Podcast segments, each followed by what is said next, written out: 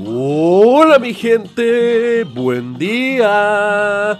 Bienvenidos a otro episodio de Mañanas con Leo. Soy su anfitrión, Leo. Miércoles 27 de junio. ¡Woo! ¿Cómo amanecieron esta mitad de semana? ¿Se levantaron bien? ¿Llenos de energía? Así me gusta, mierda. Y si no, loco, está bien no, no, no todos vamos a estar todos los días felices y no hay pena que dure 100 años, a excepción de que sea una depresión sin tratar. Y si es así, loco, busquen asistencia profesional. No podemos seguir con una sociedad evitando y tratando todas estas temáticas serias de salud mental como un tabú por errores y obligaciones sociales. Hablando de obligaciones sociales y políticas, hoy vamos a hablar de una historia mundialera. Sí, porque ustedes lo pidieron y porque ustedes me están hinchando las pelotas, vamos a hablar del mundial. Pero no cualquier mundial, sino que el tiro libre más histórico de todos los mundiales. Esta es la historia del equipo de Zaire y los Leopardos de los años 70.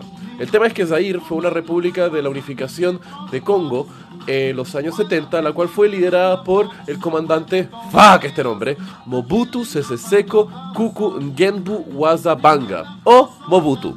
El tema fue de que el general lideró las fuerzas revolucionarias después de la salida de Bélgica, unificando a Congo y cambiando su nombre a Zaire. Y los primeros años como presidente, Mobutu vio que fútbol era una pasión nacional y lo consideró una, una, prioridad nacional de Estado hacer que Zaire fuera los campeones de la Copa Africana después de una derrota aplastante en los primeros años de su gobierno. El tema es que con el apoyo total de un Estado unificado solamente con un líder no muy democrático ni tampoco pacífico que digamos, el equipo nacional de Zaire logró ganar la Copa Africana, sedimentando un poco el reinado de Mobutu, pues como el líder supremo del país, él utilizaba obviamente todas estas victorias futboleras como herramientas de propaganda.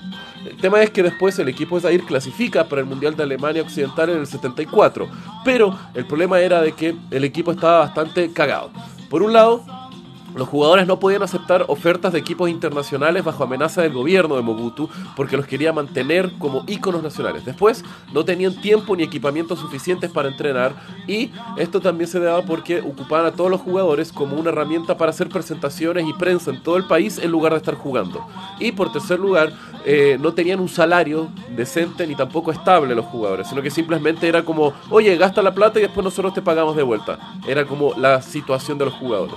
El tema fue que cuando el equipo Zaire fue al Mundial del 64 les habían prometido un gran bolde de dinero por parte de la plata que la FIFA le iba a entregar a los equipos. El tema fue que obviamente todo ese dinero de la FIFA se fue hacia el gobierno a través de su gran herramienta de corrupción y los jugadores quedaron en la mitad de Alemania sin dinero y sin motivación para seguir y muchos de ellos eh, con una carrera futbolera totalmente destruida. Entonces ahí Zaire tuvo su historia, dejándose perder contra Yugoslavia 9-0 con el arquero ni siquiera defendiendo el arco, siendo hasta ahora uno de los récords mundialeros de las mayores derrotas en cualquier Copa Mundial, y el gran momento histórico jugando contra Brasil, en la cual el equipo recibió amenaza de muerte, que si perdían por más de cuatro goles, muchos de ellos no iban a llegar de vuelta a sus casas, en la cual el mediocampista Muepu Ilunga, en un tiro libre brasilero, mientras estaban perdiendo 3-0, en lugar de esperar Herrera, corrió contra el balón, pateando la pelota en contra de los, de los jugadores brasileros, generando una tarjeta amarilla y haciendo tiempo para así poder mantener